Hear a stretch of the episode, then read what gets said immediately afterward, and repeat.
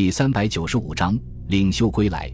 十一月二日，德里会议落下帷幕，四国元首相继启程回国。孙百里因为要回国部署针对缅甸的军事行动，所以最先离开。罗斯福总统特意到机场送行。罗斯福握住孙百里的双手，用饱含深情的声音说道：“红有很多颜色，各不相同，但它们混成一条灿烂夺目的彩链。我们两个国家也是如此。”我们有不同的习惯、哲学和生活方式。我们每一个国家都按本国人民的愿望和理想来拟定我们处理各种事情的计划。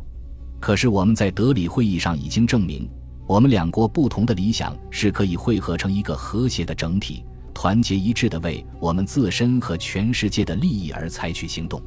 所以，当我们离开这次历史性的聚会时，我希望能够在天空第一次看见传统的希望象征彩虹，孙百里说道：“中国政府真诚的希望能够与美国政府通力合作，在最短的时间内击败轴心国集团，然后在这个被毁坏了的文明世界废墟上动工，建立一个新世界。我希望那时候的地球总是沐浴在和平的阳光中，每天都可以看到绚烂的彩虹。”随后，孙百里俯身对刘志航说了几句话。刘志航愣了一下，接着脸上露出会意的微笑，快步跑开去。这时候，孙百里微笑着说道：“总统先生，我有预感，上帝为了表示对我们共同事业的支持，会在德里的天空升起一道彩虹。”罗斯福的脸上露出迷惑不解的神情，问道：“你肯定？”孙百里用力点了点头，用不容置疑的语气回答道。请总统先生拭目以待吧。然后沿着扶梯缓步走上飞机。孙百里在机舱门口停了下来，回身向罗斯福和欢送的人群用力挥动几下手臂，然后才钻进机舱。十分钟之后，美军第十四航空队的二十四架战斗机首先升空，紧接着，刘志航率领的护航机群也腾空而起。国民政府统帅部接到孙百里座机遇袭的消息之后。立即增派了两个战斗机中队前来，使战斗机总数达到了七十架。这时，孙百里的座机才离开跑道。罗斯福目送着客机升入高空，正准备离开，却发现战斗机群重新俯冲下来，然后在人群的惊叫声中呼啸而过。等他们掉过头来的时候，已经在天空中排出一个漂亮的圆弧，这才向东北方向疾驰而去。罗斯福这才明白孙百里口中的彩虹是怎么回事，对这个年轻领袖大胆而充满想象力做法非常欣赏，从而增添了好感，同时也对自己选择中国作为战略伙伴的决定感到庆幸，并对今后两国之间的合作充满了期待。两架银白色的客机在庞大战斗机群的护卫下，保持着四千米的巡航高度向中国境内飞去。孙百里在选择航线的时候，不顾随行人员的坚决反对，非但选择了最危险的驼峰南线，直接从缅甸日军控制区上空穿过，而且把启程的时间安排在上午，大摇大摆地从日军眼皮底下通过，摆出一副挑衅的姿态。其实，孙百里的真正目的是想通过自己的亲身经历来观察东南亚日军航空兵的实力，为即将开始的反攻行动做准备。虽然这种举动表面上看起来有些轻率，但是并没有多大的危险。中美战机总数将近一百架，并且都装备了雷达，战机的性能也全面超越日本的陆基战斗机。即使日本海军联合舰队在孟加拉湾里，也不可能构成致命的威胁。另外，如果能够借这个机会重创日军航空兵的话，也可以减轻下一步作战的负担。孙百里并不想真的把空军全部投入缅甸战场。十点二十五分，机群飞临缅甸北部茂密的丛林上空，从舷窗往下看，只见苍茫的绿色中隐隐约约闪现出一条白带，那就是缅北最重要的河流伊洛瓦底江。机舱里面的红灯很快就闪烁起来，紧接着十几个黑点从丛林中腾空而起，笔直地向机群冲了过来。干掉日本人！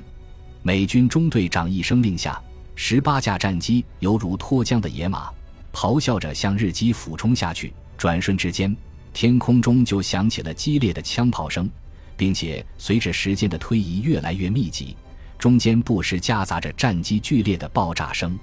美国小伙子们在空战中表现得非常出色，很快就将起飞的敌机击落了大半。两架客机里面的乘客不约而同地聚集在两侧的舷窗边，聚精会神地观察着下面的空战。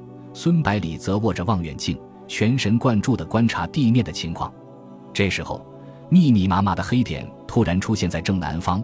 高速向机群冲了过来，严阵以待的中国空军立即分出两个战斗机中队迎面扑了上去。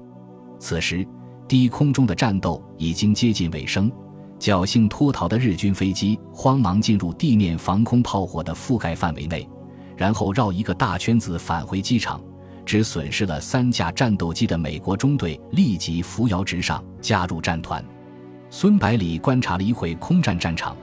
等到中美联合航空队逐渐控制形势之后，立即命令客机降低高度，准备抵近观察日军地面阵地和机场的情况。然而，他的话刚刚出口，同机的胡适就出声阻止：“孙总统，你深系国家安危、民族命运，怎么能以身犯险呢？”然后扭头对肃立在旁边的机组人员说道：“维持原定航线和高度，全速前进。”是。机组人员高声答应，但是脚却没有动地方，把求助的目光投向孙百里。孙百里看胡适的态度这么坚决，又是一片攻心，自然不好意思扫他的面子，只好点了点头，说道：“就按胡博士吩咐的办。”机组人员如蒙大赦，敬礼之后，快步走向驾驶舱。孙百里等他离开之后，笑着说道：“胡博士，咱们的战斗机已经控制了局面，没有什么危险的。”其实，比这危险很多倍的局面，我都经历过，也都没事。胡适非常严肃地反驳道：“孙总统，你以前领兵打仗，身先士卒是应该的。现在身份不同了，责任也不同了，怎么能够相提并论呢？你不是跟盟国首脑们说信任自己的将军吗？为什么不放手让他们去做呢？我想他们肯定知道要摸清日军的情况再动手的。”孙百里连忙说道。好，我错了。这时候，机组人员大声报告：“报告总统，飞机已经进入我国领空，前面是迎接的战斗机。”孙百里看着云层中间多出来的几十架战斗机，苦笑着说道：“场面也搞得太大了吧？用得着这么兴师动众吗？”胡适对此早有预感，不动声色地说道：“恐怕地面上的欢迎仪式更加隆重，总统可要做好准备呀。”为什么？孙百里迷惑不解地问道。胡适回答道：“你在德里会议纵横捭阖，不但收回了被英苏两国长期霸占的领土，而且与美国建立了良好的合作关系，使中国跻身世界强国之列。这些都是前所未有的不世功勋。民众听到这个消息，怎么可能不欢欣鼓舞呢？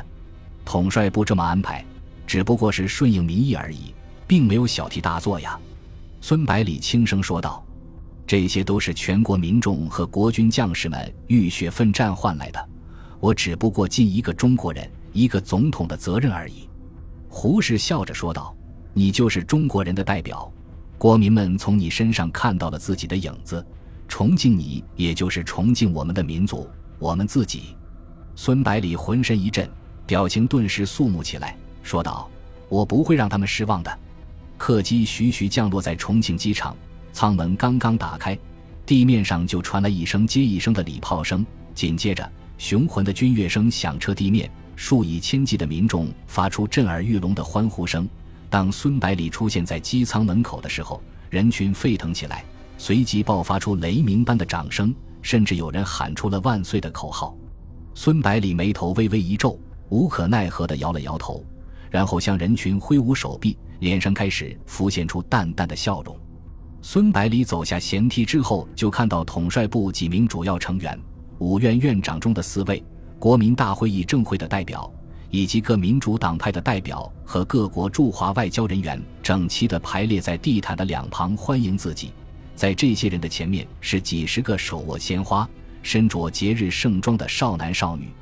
孙百里虽然担任总统已经有两年的时间了。可是这么隆重的欢迎还是头一次享受，感到很不习惯。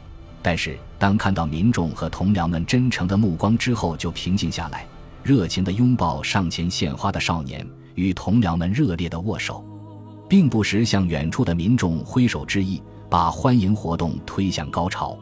出乎孙百里预料的是，当车队驰离机场之后，道路的两旁仍然聚集着大量的民众，挥舞着彩旗和标语夹道欢迎。